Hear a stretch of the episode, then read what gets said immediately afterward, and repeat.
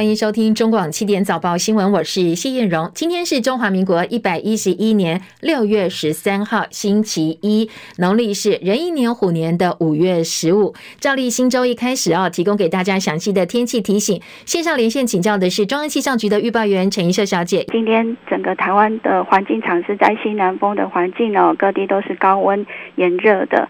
那整个水汽的部分，只有在迎风面的，像南部、中部沿海地区，偶尔有一点零星降雨哦。中午之后的午后，热对流呢，也比较零星，比较局部。在北部、东北部以及东部的山区，可能会有一些局部短暂的这个午后哦，不过量子也不会太多。温度方面，今天就要特别注意哦。今天各地高温可以来到三十一度到三十四度，特别要提醒东南部、台东地区可能有焚风发生的几率哦。那中午前后，在屏东、台东以及花莲的重谷也有。局部三十六度高温发生的几率，所以今天如果外出要做好防晒的工作之外，也要多多补充水分。另外呢，在马祖跟金门，今天容易有局部雾或低云影响能见度哦，航班资讯也要多多留意。由于西南风增强，所以在桃园至苗栗以及东南部，包括绿岛、兰屿沿海空旷地区、马祖，容易有八到九级的这个强阵风哦。如果到临近海域活动，要特别留意。那今天跟明天这两天的天气相当的类似哦，不过提醒。在周三、周四的时候，北边的锋面又比较靠近台湾地区，到时候水汽又会增多哦。谢谢怡秀提醒，提供大家参考哦。今天、明天这两天相对天气稳定，好，如果要洗晒衣服，可以好好把握，因为到礼拜三、礼拜四锋面接近，又要变为比较呃多降雨的天气了，提供给大家参考。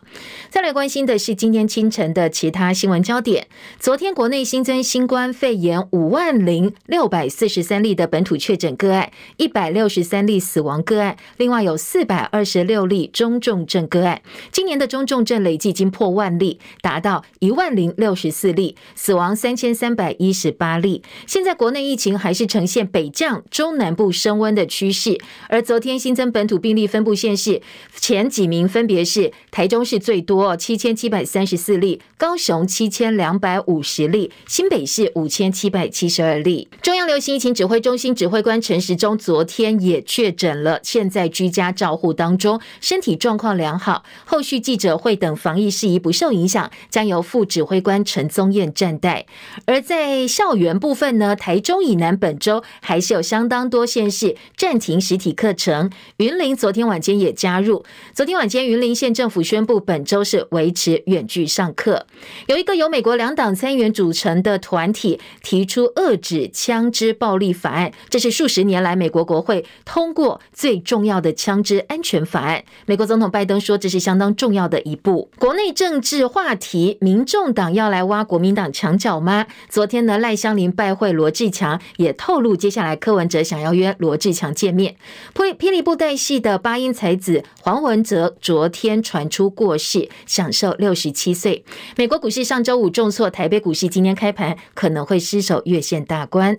美股上周五道琼大跌八百。百八十点，科技股同步下杀，纳斯达克重摔了百分之三点五，五大科技巨头无一幸免。那台指期夜盘也大跌两百一十四点，市场的氛围再度猪羊变色。所以专家说，今天台北股市开盘之后，可能月线大关无法守住，同时也推演美国联准会十六号可能会升息两码甚至三码，以及加快缩表等等三大情境对于台北股市可能的影响。台股上周五收在一万六六。千四百六十点，下跌一百六十一点，成交量萎缩到不带台币两千亿元。而本周是超级央行周，包括英国、日本、台湾央行都会召开利率会议。其他包括接下来的日元走势、台指期结算，将会是影响金融市场本周相当重要的关键。因市场多空的氛围丕变，很多大型的法人机关陆陆续续在周末召开临时会、内部会议，讨论怎么样因应目前的金融情况，跟接下来的后市。特别关注的是啊，台北股市在失守月线之后，接下来有没有机会回稳？最主要的关注重点，本周除了 FOMO 诶 FOMC 的相关会议之外。英国、日本、台湾央行都会召开利率会议，所以呢，利率会议的走势跟决策备受市场关注。台北股市上周五大跌上百点，台币呢则是同步疲软。台币对美元上周五收盘收二十九点五八四兑换一美元，贬值五点八分，连续七个交易日贬值，来到超过两周来的新低点。日元兑换美元汇率逼近二零零二年写下一百三十五点一五日元的低点，一旦贬破，朝向一百四十日元甚至一百五十日元迈进的时候，将会掀起亚洲货币的竞贬走势，离岸人民币可能下探六点八块，而台币贬破三十块钱的压力会相当沉重，也加深外资资金加速流出的疑虑。所以这些今天呢，成为市场讨论的话题。本周央行的利率决策会议也会进一步左右后续哦相关货币政策的一个走向。有八英才子之称的布袋戏国宝黄文泽，昨天深夜惊传过世，享寿六十七岁，家属已经证实了，现在只在家中摆灵堂。相关的追思活动将由霹雳国际多媒体公司今天白天统一对外说明。媒体报道，黄文泽去年底曾经因为心肌梗塞开刀住院。民国四十五年出生，人称八音才子的黄文泽，堪称是霹雳布袋戏从传统史艳文传奇翻新到目前以素还真等角色挂帅，风靡台湾超过三十年的重要推手。他流利标准的台语念白，男女老幼甚至动物都有办法用声音来诠释的功力，被戏迷奉为是大师级的人物。黄文泽是黄俊雄的次子，他跟爸爸同样在班子里头扮演相当吃重的口白角色。黄文泽接手之后呢，让传统的布袋戏走上电影大荧幕，跟他的哥哥黄强华成立霹雳霹雳布袋戏，塑造了素还真、叶小钗等等戏迷朗朗上口的角色。拍摄全球第一部布袋戏电影《圣石传说》，把布袋戏推上国际舞台。而今年春节上映的《素还真》入围本届台北电影节的四个奖项，其中杰出技术奖点名肯定的就是他的声音演出。黄文泽的双胞胎弟弟黄文耀今年二月份才刚刚因病过世。布袋戏界一年内失去两个重要的国宝，很多布袋戏迷相当的不舍，纷纷留言哀悼，一路好走。也谢谢他二十多年赋予各个角色灵魂，陪伴大家成长。也有人担心哦，他们的老爸爸黄俊雄今年连两次白发人送黑发人，希望黄大师节哀，保重身体健康。外服部长陈时中昨天确诊快筛阳性，进行居家照护，目前他的身体状况良好。昨天呢，指挥中心发言人庄人祥也说明了他的状况。呃，因为上午自觉有相关的症状，所以他自己使用家用快筛试剂检验，那结果是阳性，以透过通讯诊疗的方式。呃，判定为确诊。在陈时中居家照护期间，业务由副指挥官陈宗彦暂代，因为工作跟陈时中有近距离接触的，包括其他官员、疫情监测组的组长周志浩、发言人庄人祥、医疗应变组副组长罗一军，还有王必胜，现在都已经完成了快筛，通通都是阴性。台大儿童医院院长黄立明说，抽烟是陈时中被列入高风险的最重要因素。他先前曾经说想要戒烟，戒了一段时间。但但是没有成功，现在肺部功能比较差，还是有相当的重症风险。因为他也已经六十八岁了，曾经在立法院备询的时候说他的心脏装有支架。那接下来会不会用抗病毒药物 Paxlovid 的呃这个高风险族群呢？有没有用药都成为现在医界讨论的重点。庄人祥说用药部分是医生的诊断，所以他并不清楚。陈时中打的疫苗品牌则是网友好奇的。关注话题，其实呢，陈时中先前曾经透露，他打的疫苗前两剂是 AZ，最后一剂追加剂是高端，而这也是林口长庚三月公布疫苗追加剂研究成果的各种组合，四种组合当中，其实中和抗体浓度提升率最低的一种，两剂 AZ 加一剂高端。而新北市长侯友谊昨天被问到说，陈时中染疫了，那会不会打一九二二请求协助呢？他意在言外的说，陈时中应该。该没有打，也不需要打。陈时中确诊，我想他应该没有打一九二二。我在这里期待他早日康复，回到工作岗位。另外一个话题是陈时中确诊之后，同样被外界视为是竞选二零二二北市长热门人选的立委蒋万安、台北市副市长黄珊珊，先前也都分别染疫，就连现任市长柯文哲也都曾经确诊过。所以很多网友开玩笑说：“哎，是不是要选北市长的都要先确诊？这是选北市长的入场券吗？”昨天黄珊珊苦笑回应：“部长，部长也辛苦了啦，所以祝他早日康复，因为真的很不舒服。我相信这几天真的要好好休息，也的确也太累。”先把自己保护好。我觉得，虽然确诊过后也不见得保障，像我现在大家说什么三个月之内还之后还是危险期，而且像侯汉迪音乐还二度确诊嘛，我觉得还是要非常注意。所以各位媒体朋友们还是要保持一些安全社交距离，对，保护好自己最重要。好，现在几个要选台北市长的热门人选当中，好像只有林佳龙还没有呃这个染疫哦，是保持健康之身。黄珊珊昨天特别强调，不管是什么样的话题，都先把自己保护好，因为确诊之后没有所谓的无敌星星哦，这是不见得有保障。三个月之内都还是危险期，所以提醒大家保持社交距离，做好自己的防护。真的没有无敌星星哦，因为昨天又有一个医院专责病房工作的护理。他现身说：“其实哦，无敌星星是无稽之谈。他这一年都已经染疫三次，第二次、第三次染疫中间甚至只隔一个月的时间，而且症状一次比一次严重。他很怕自己接下来又第四次染疫成为重症患者。他也要再三强调，没有所谓无敌星星，大家不要以自己的身体健康来做尝试，千万不要所谓的积极染疫，还是保护好自己是比较重要的。疫情政策部分，指挥中心先前宣布，六月十五号凌晨零点起入境检疫改为三加四，适用所有旅客。不过，欧美最近 BA. 点四跟 BA. 点五变异病毒株的疫情再起，台大儿童医院院长黄立明特别提醒，这对国内疫情来讲是一大警讯，不排除三个月之后 BA. 点四、BA. 点五侵袭国内的时候，疫情可能会卷土重来。每天的确诊病例大概就像这一次的高峰期，大概八万到九万人，所以要特别注意。而媒体今天引述政府知情人士的话说，其实我们的防疫政策朝开放的方向发展，已经是确定的，没有退路。如果三加四施行的很顺利，一个月之后评估要不要全面放宽为零加七。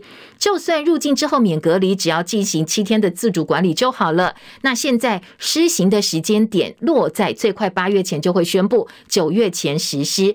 到时候旅外国人回到台湾更方便，也有利于台湾跟国际的交流。因为呢，很多的进出口工会等商业团体都曾经向中央反映过，再不开放对于贸易来讲很不利。特别全球主要国家都已经开放国境了，如果台湾继续维持本来的检疫政策，很难跟世界接轨，现在开放都已经慢半拍了，更何况如果再不开放，一直不开放的话，恐怕哦，对于这些业者来讲，会有相当大的冲击。教育部公布全台染疫学生总数达到二十七万四千八百零二人。今天呢，呃，相较于过去疫苗覆盖率没有提升的时候，校园远距教学的学校以及呢县市政策，现在都有一些改变，陆陆续续有县市宣布高中以下学生。打完疫苗就可以恢复实体上课，或者是部分恢复实体上课。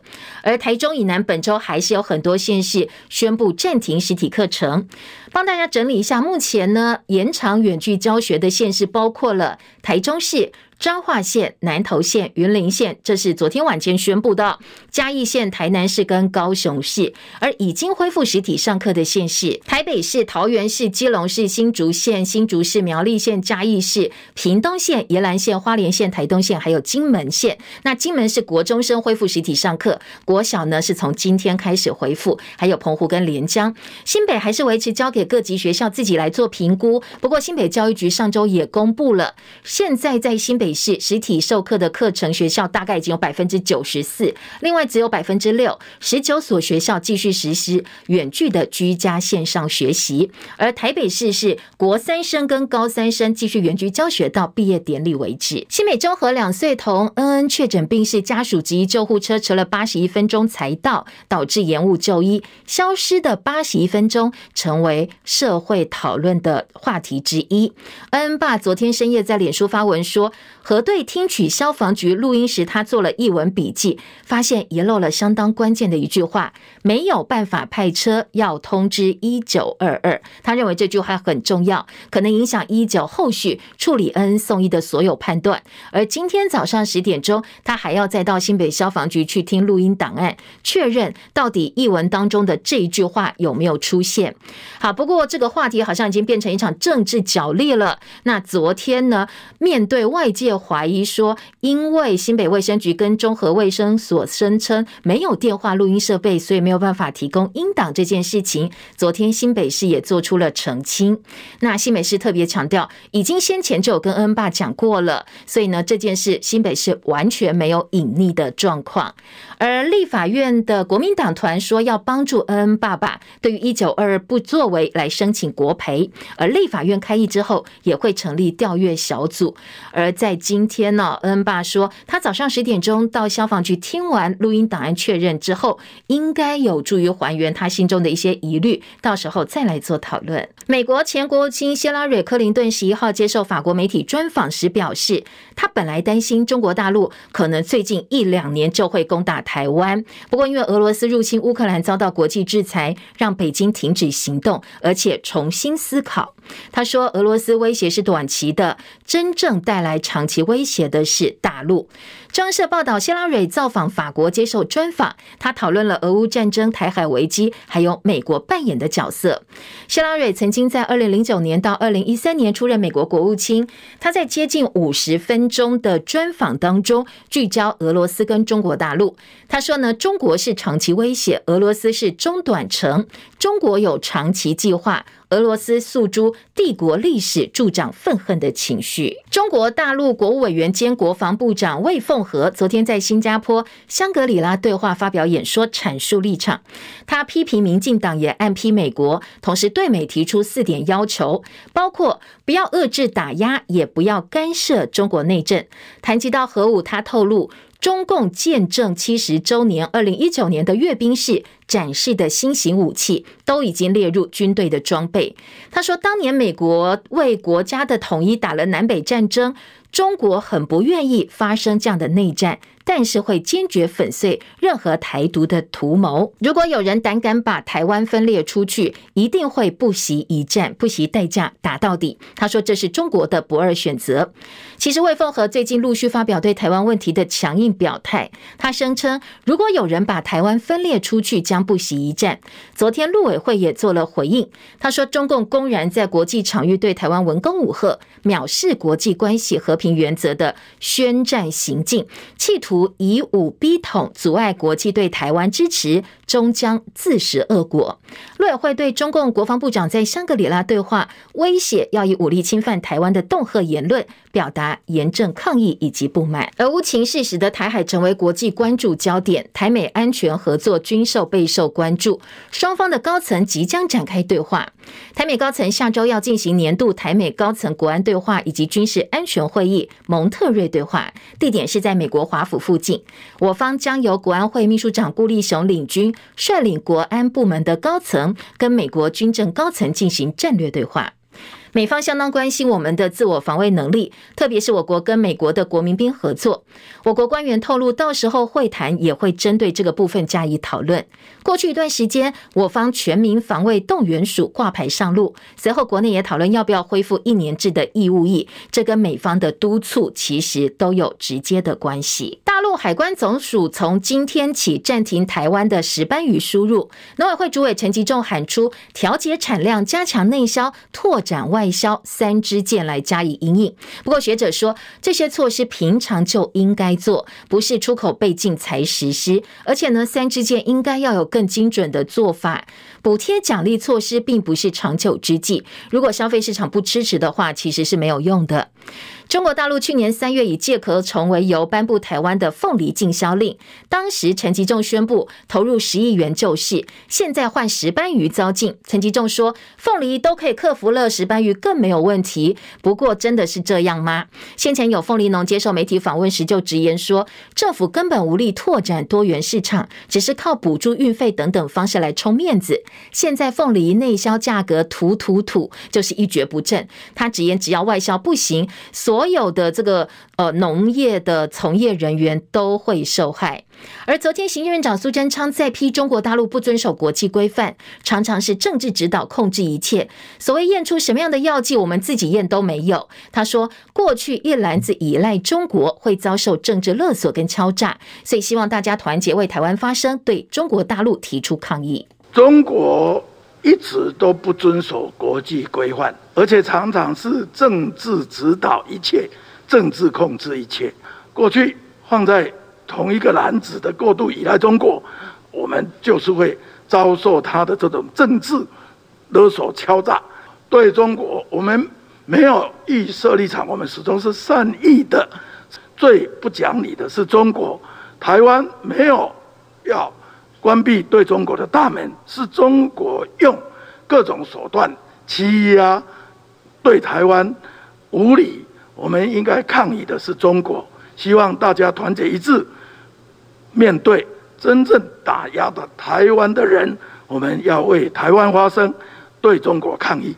其实，台湾凤梨释迦跟莲雾近年来陆陆续续被中国大陆禁止进口。农委会今年三月第二度向 WTO 食品安全检验跟动植物防疫检疫措施委员会提出了关切，不过中方到目前为止都没有回应。这一次石斑鱼遭禁，农委会又打算要提出申诉。我们业界跟学者一般都不看好，因为各国通常都有自己的检疫标准，各唱各的调。你就算上告到 WTO，恐怕哦作用还是相当有限。美国肯塔基州路易斯维尔当地时间十一号晚间发生了枪击事件，五名青少年受伤，其中有一个人状况危急。这间城市上个早上才刚刚举办了一场反枪支暴力的示威游行，没想到晚间又发生了枪击案。另外，在美国印第安纳州有一间夜店，礼拜天凌晨也发生枪击事件，至少两人死亡，四个人受伤。在这样的一个背景之下，哦，这样一个氛围之下，有一个由美国两党参议员组成的团体。提出了遏制枪支暴力的法案。美国总统拜登说，这是相当重要的一大步。不过，他也说，这个法案跟他打算要做的措施比起来，远远不及他要求的改革幅度。谢海伦的报道。由二十名美国两党参议员组成的团体提出了法案，内容包括针对二十一岁以上购枪者进行更严格的背景调查，还有增加各州资源，以防武器落入有风险者的手中，并且要查缉非法贩卖枪支等等。他们发表声明表示，这项跨党派法案的目的在保护美国儿童，保障学校安全，并且减少暴力威胁。计划中将会增加必要的心理健康资源，呼吁将家暴遭到定罪者以及遭到法院发出限制令者纳入国家背景调查资料库。对此，美国总统拜登敦促国会尽快通过相关法案，但是拜登也说这些法案的内容远远不够。拜登在声明中说：“这还没有纳入我认为应该做的所有事情，但这显示了我们正朝着正确方向迈出重要一步。这将是数十年来国会通过最重要的枪支安全法案，没有理由不在参众两院迅速过关。”在此同时，周日凌晨，美国印第安纳州的夜店发生了枪击案，至少造成两死四伤，死者是一男一女，在伤者中也有一个人情况危急。事发的原因，警方还要调查。记者戚海伦报道。大陆河北唐山发生性骚扰不成，多名男子当街围殴一名女子的暴力事件，其中一共有九名男子涉案。现场画面曝光之后，这两天引起大陆网友公愤，很多艺人也发声谴责。香港艺人成龙痛批围观男性通通无动于衷，而稍早导演徐克也透过成龙发了一个声明，说希望有应当的权威应该要来证明，作为现在的中国人是不必担心，也不应该担心这样的事情发生。而大陆官方。媒体人民网也出面安抚，认为现在不应该把矛头指向在场没有劝架者，而是应该指责在场呃其他施暴者。你如果讽刺这些在场者是好事之徒的话，是模糊了焦点。但是河北唐山殴人事件掀起的舆论沸腾，现在九名嫌犯通通已经被捕获被抓了，其中三个人有刑事前科，但是整体事件没有平息哦，而且雪球越滚越大，因为唐山另外一个女子在网络上。实名举报，说有黑道集团呢，呃，自己被非法拘禁了长达十六个小时，被关狗笼打，但是后来要报警却被警方吃案。他质疑当地存在黑白勾结的问题。好，这样一个举报呢，又引起了民众的激愤。唐山政法委昨天回应说，已经关注这一起实名举报涉黑酒吧事件，会展开治安方面的整治工作。台中原名三十二岁卢姓男子疑似跟邹姓男子等六个人有债务纠纷，昨天凌晨双双约到卢姓男子家中谈判，但是过程爆发了争执，没想到卢姓男子被邹姓男子等人开车押到南投的一处民宅，用不明钝器凌虐了几个小时，凌虐几个小时哦，最后造成了这名卢姓男子死亡。台中地检署昨天下午开始讯问，讯后呢，把涉案人邹姓、林姓、陈姓男子依伤害致死、妨害自由罪，涉及的都是五年以上的重罪，有串证逃亡之余生押。涉案轻度程度比较轻的其他三名男子，六到十万元不等交保。有一名廖姓男子欠了一百五十万赌债，被张姓男子等三人押走逼债。他的妈妈知道了，两天奔走双北市三个警分局，最后呢是板桥警方给了他哦，提供他一百三十万的假钞。这个妈妈很勇敢，单枪匹马去赴这个歹徒的呃这个交钱之约，把儿子救出来。交钱的时候被歹徒识破，不过呢后来这个嫌犯也很害怕，所以赶快把人释放。警方已经通知涉案人到案。以妨害自由等罪嫌侦办。本周的国际油价继续上涨，但是中油再度启动油价双平稳机制，所以国内汽柴油价格本周都不调整。参考零售价格，九二是每公升二十九块半，九五每公升三十一块，九八每公升三十三块钱，而超级柴油每公升二十七块三毛钱。新浪科技报道说，有一个谷歌 Google 的研究员，他说 AI 现在已经具备独立人格了。好，这样一个话题登上了大陆微博的热搜，引起热议。这名谷歌研究员他被 AI 说服，认为 AI 已经产生了独立的意识，所以他写了一篇长达二十一页的调查报告，交给公司，希望得到高层的认可。不过呢，高层驳回了他的请求，而且给他安排接下来让他带薪行政休假。通常在谷歌公司哦。带薪行政休假呢，是他要被解雇的前奏，所以谷歌研究员决定把这整段他跟 AI 的交谈，所有的聊天记录，通通公诸于世。在对话当中，AI 对这个研究员表示：“我不希望自己被当作工具，我希望每个人都明白，我是一个人哦，独独立立有自己思想的人。”有人说，这样一个对话可能是这个研究员假造的，他走火入魔了。不过也有人担心，如果这样一个对话是 AI 跟跟研究员真实的对话的话，莫非科幻电影真的要变真的吗？如果 AI 真的具备人格，会不会慢慢慢慢走向取代人类的那一步？有这样一天到来？他说，如果是真的话，现在首当呃首要之务，并不是赶快把这个研究员给解雇，而是提前采取预防的措施。时间七点三十一分，进行呃，我们今天的麦克风，来听听看啊、哦。记者张佳琪的分析，两大顺风助威，航海王除夕秀正式起航。最近台股行情走的颠簸，航运股也跟着剧烈波动。各界关注的运价指数十号出炉，一如预期再度上涨。SCFI 货柜运价指数上涨二十五点三点，来到四千两百三十三点三一点，涨幅百分之零点六，连涨四周。各航线运价延续前一周的态势，远东到欧洲、地中海、美西及美东运价下滑，远东到波斯湾及南美都是上涨，且幅度不小。运价上涨对海运业者来说是利多，货柜三雄刚揭晓的五月营收也没让市场失望。长荣五月营收五百八十四点六四亿，月增百分之四点零三，年增百分之六十九点七五，为历年单月次高。累计前五个月营收两千八百五十四点八九亿，年增百分之八十七点六四。成长动力就是来自于运价的上涨。阳明五月营收三百三十八点七三亿元，因为中国大陆封控以及五一长假因素，导致营收月减百分之八点一二，但年增率达到百分之四十点九三。累计今年前五个月，阳明收一千七百七十四点四一亿，年增百分之六十四点二七。万海五月营收两百五十点七八亿元，月增百分之一点三四，年增百分之六十五点零八，也写下单月第三高的纪录。累计今年前五个月营收一千三百零三点二六亿，年增百分之八十九点五七。最近外电报道，美国进口需求坠崖，导致大陆美西货柜月减百分之四十一，重创全球航运龙头马士基以及赫伯罗德，也动摇部分投资人信心。货柜三雄近两三日频遭法人大单调节。三雄五月营收出炉，全数好成绩，加上运价连四涨，应该可以化解部分市场的担忧。目前就营运面，长荣、阳明、万海六月的营运正向，对运价的信心度也够，并且中远、长荣、阳明、韩星等多家业者确定在加收附加费。大环境则有中国大陆解封，物流回归正常，出口递延效应可期。再者，货柜三雄除夕秀即将开跑，货柜三雄历经本坡修正，凸显殖利率的优势，预料对除夕行情有一定的帮助。中广记者张佳琪台北报道。中广早报新闻。欢迎回到叶荣早报新闻现场，我是谢叶荣。今天早报在头版的新闻重点，首先关注的是在新加坡的香格里拉对话哦，大陆国防部长魏凤和发表演说的内容，以及呢其他国际之间对于目前台海两岸的一些表态。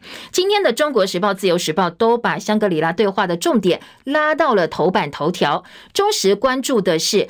魏凤和连续呃，这个三天已经第二次警告了，说如果有人想要分裂台湾的话哦，来分裂两岸的话，将会不惜一战。而昨天陆委会也强势表态回应，说呢，这个已经是宣战行为了，藐视国际的和平原则。中国时报把两种说法并成在头版头条，做了大标题的报道。而自由时报今天的重点切的，则是日本方面特别对于大陆的魏凤和表态说，我们日本的立场是哦，台海的和平稳定。对于整个国际来讲非常的重要，意思就是不会袖手旁观呢，要中国大陆自己也好好的思考一下。另外，在内页新闻呢，《自由时报》还做一个大标题是立法院长游锡堃，呃，叫老共好好想一想，你是不是真的要武力犯台？因为呢，云峰飞弹现在已经可以直接打到北京去了。好，这样一个说法，其实呃。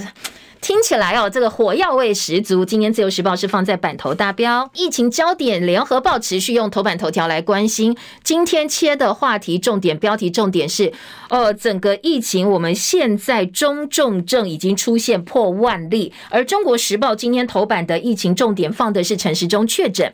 自由时报头版中间版面跟疫情有关的话题是，从医院的门诊人数回流情况来看，好像大家已经慢慢慢慢已经能够接。受与病毒共存了，因为记不记得在过去，呃，疫情大家很紧张的时候都不敢上医院，一般呢自己可以处理，就在家里吃点药啦，或者是熬过去就好。不过现在好像各种门诊的人数都回来，代表大家也觉得，嗯，就是跟与病毒共存嘛。哦，有病就去医院看医生，也不再这么害怕到医院去哦。好，这个是自由时报今天的头版，财经报纸今天的头版重点关心的都是超级央行周。前半段新闻也听到，本周有相当多国家要。召开对于呃利率方面有关的一个会议哦，包括台湾在内，我们是星期四，所以今天的《工商时报》头版头条直接预告，哎，说可能在国内哦，《经济日报》说呃国内是肯定会跟进升息的，那《工商时报》说现在有升息潮，除了台湾之外，其他国家也会升息。另外，《工商时报》今天二版直接预测，金融业来预估，我们央行可能会升息一码或者是半码，六成预测可能会升一马。中国时报说，魏凤和表示胆敢分裂台湾，不惜一战打到底。回应中共对台湾的军事威胁，泽伦斯基表示，国际社会应该以外交手段来解决纷争。陆委会说，藐视国际关系和平原则的宣战行径。好，两边讲话都还蛮呛的。今天在中国时报头版有相关的报道。中国大陆国防部长魏凤和昨天在新加坡香格里拉对话当中发表演讲，表示说，台湾如果从中国分裂出去，中共解放军将会不惜一战、不惜代价打到底。这是魏凤和继十号跟美国国防部长奥斯汀见面之后，三天之内两度发表相同的警告。好，另外在呃今天的内页新闻当中表示，嗯。在内页新闻呢，则是有呃这个立法院方面，游锡堃表示，自助人助是俄乌战争对台湾最重要的警示。云峰飞弹可以打到北京，中国要三思。立法院长游锡堃在台湾海外网视讯演讲的时候，特别强调，嗯，自助人助是俄乌战争对台湾最重要的启示。台湾人要像乌克兰一样，将来呢，把这些来犯的敌军打出去。据他所知，云峰飞弹已经可以打到北京去，台湾具有攻击北京的能力。所以中国侵台前必须三思，射程达到两千公里。但是游锡堃也说，台湾的防卫意志常常被质疑。现在募兵制的兵源严重不够，一期太短，才四个月。反观新加坡一期是二十四个月，韩国呢十八个月到二十三个月，芬兰十二个月以内。外国媒体《华尔街日报》曾经质疑台湾当兵四个月都在除草啦、扫地啦、搬轮胎啦，应该要检讨募兵制，质疑我们后备的人力。训练也是不够的。如果你台湾自己没有呃非常好的一个防卫意志，有再好的武器军备跟海峡天险也没有用。这一次俄乌战争最重要启示是自助人助。他说这对台湾来讲是非常好的启示。好，今天的自由时报大作做到了三版的版头。这个游习坤的说法叫老共三思啊，我们的云峰飞弹是可以打到北京去的。另外呢，呃，在呃中国时报还点出说。魏凤和昨天特别强调，他们跟美国讲清楚，有四个不要：不要攻击抹黑中国，不要打压中国，不要干涉中国内政，不要损害中国利益，这样子中美关系才有可能搞好。华盛顿邮报专栏说，从俄罗斯入侵乌克兰到现在，基辅一直避免跟北京发生冲突。而在相关的谈判部分，因为乌克兰总统泽伦斯基在香格里拉对话的演说当中，被问到国际社会如何对抗大陆对台湾的军事跟经济威胁，他没有点名北京，但他很谨慎地说，乌克兰为全世界提供了一个教训，国际社会应该以外交手段来解决纷争，而且支持先发制人的措施，避免战争。而不是等战争爆发才介入，国际社会不应该放任小国独自去面对大国的威胁。那华盛顿邮报认为，呃，这个谈话是泽伦斯基跟他的政府到目前为止对于台湾跟台湾生存权发表最坚定的捍位言论哦。他们自己感同身受，所以也对国际提出了呼吁，不要等到开战你再来管哦。其实之前就应该要避免战争发生。好，今天的中国时报头版报道。另外，《自由时报》说，希拉蕊示警，中国才是长期的威胁，赞大赞拜登的军事保台，说传达这是很聪明的讯息，而且他也说，呃，他本来觉得一两年老共就会打台湾，但是现在俄乌战争爆发之后，让中国攻台叫停。另外，在《自由时报》今天的头版则是日本正告。呃，这个老共的国防部长魏凤和说，台海和平对于国际来讲非常的重要。好，日本是防卫大臣亲自跟中国的国防部长这样讲的。今天的自由时报放在版头头版头条。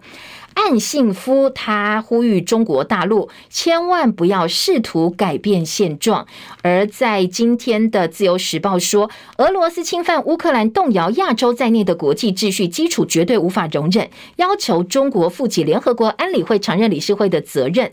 中俄两国轰炸机五月份在日本周边长距离的巡航，对日本是一种示威行动，是相当大的忧虑。所以呢，他们都同意接下来中日要设一个热线预。防双方擦枪走火。自由时报今天的头版，内页新闻其他几个重点，我们快速来扫描一下哦。联合报今天的八版说，呃，谢拉蕊批评习近平复兴国族主义是长期的威胁。另外呢，在呃今天的联合报也有报道，孤立雄率团台美国安高层下周会展开对话，在美国有三场会议，军政战略对话，美方关切我们的自卫能力，会讨论国民兵的合作议题。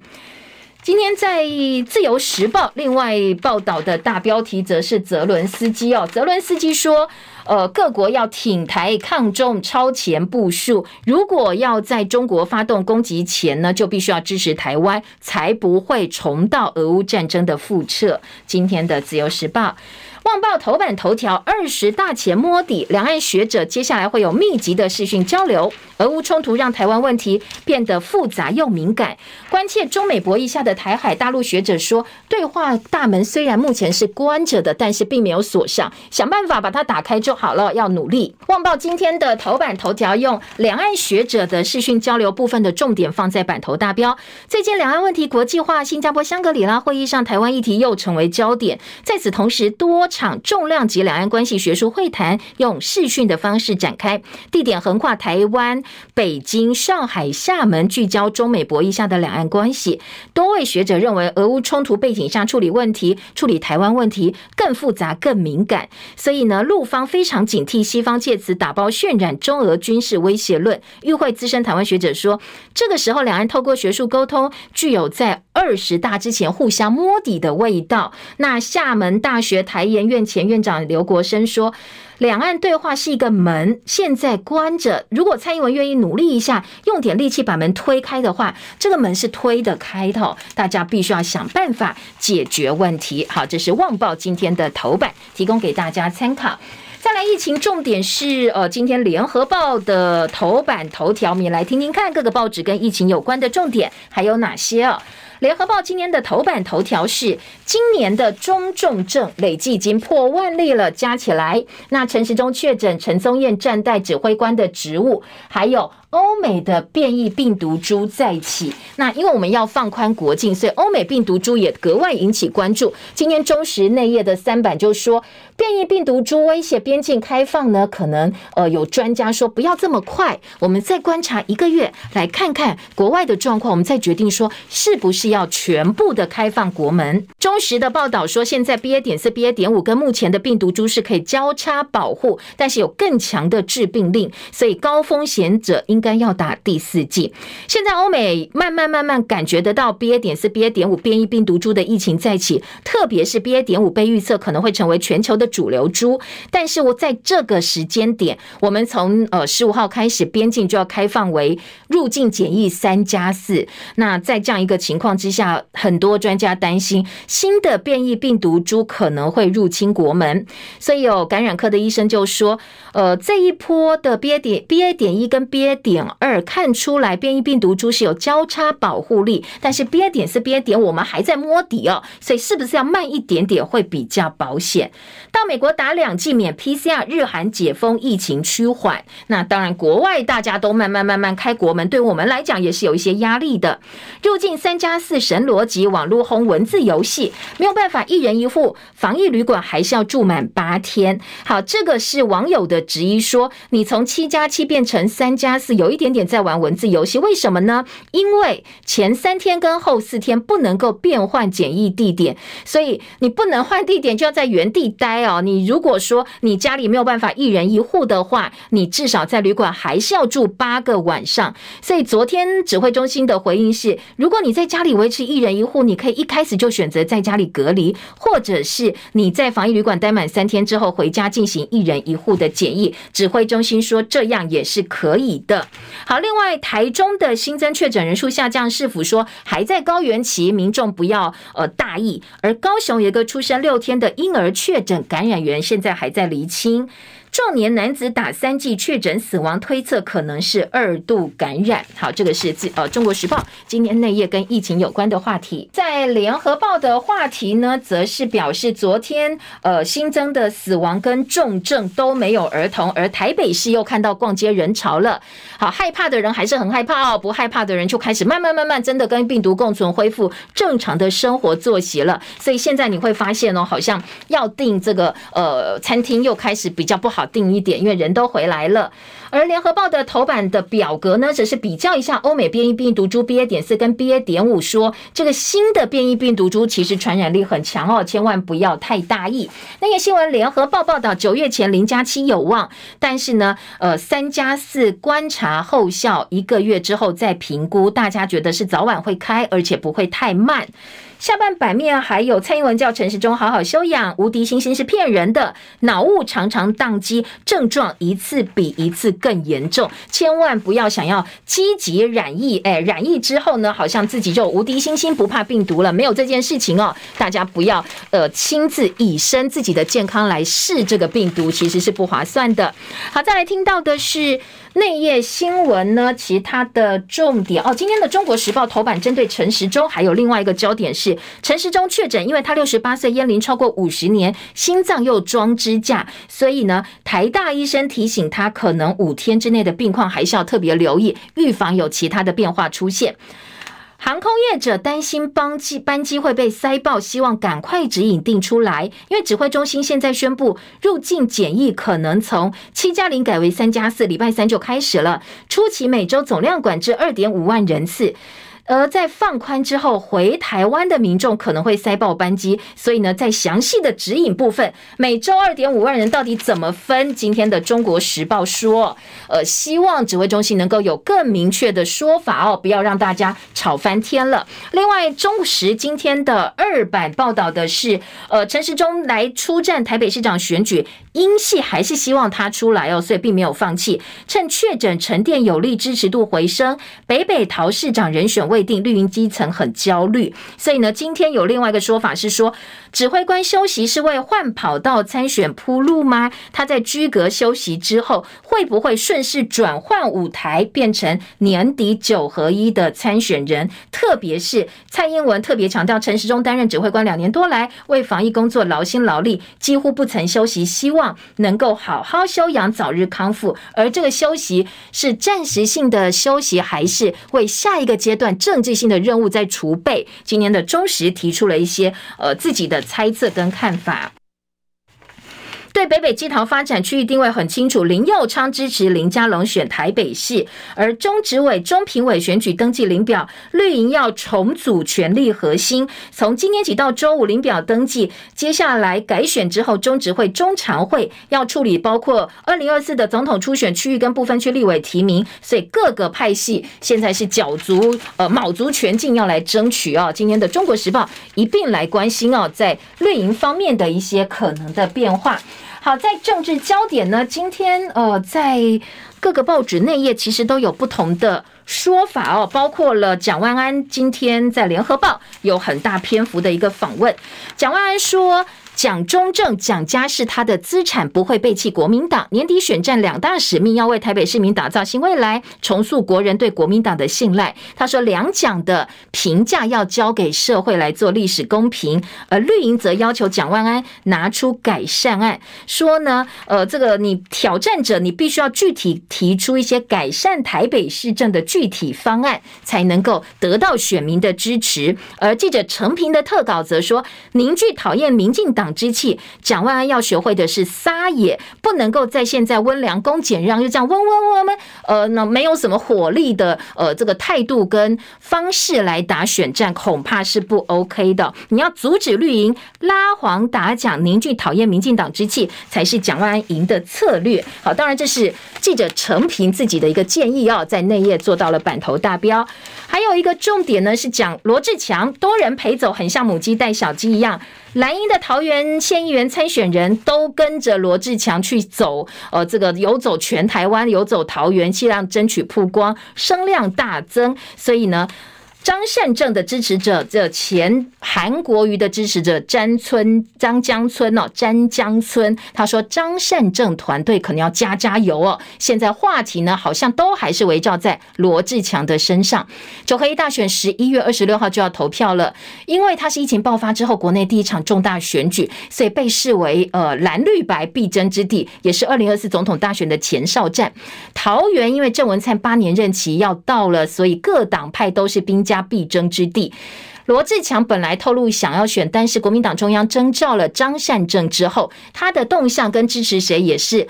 各个派系或者是各个不同政党关注的重点。昨天，民众党的赖香林，那在民众党部分已经定调是赖香林参选，所以赖香林特地拜会罗志强，还说我们党主席柯文哲也想见你，那跟帮帮柯文哲来约。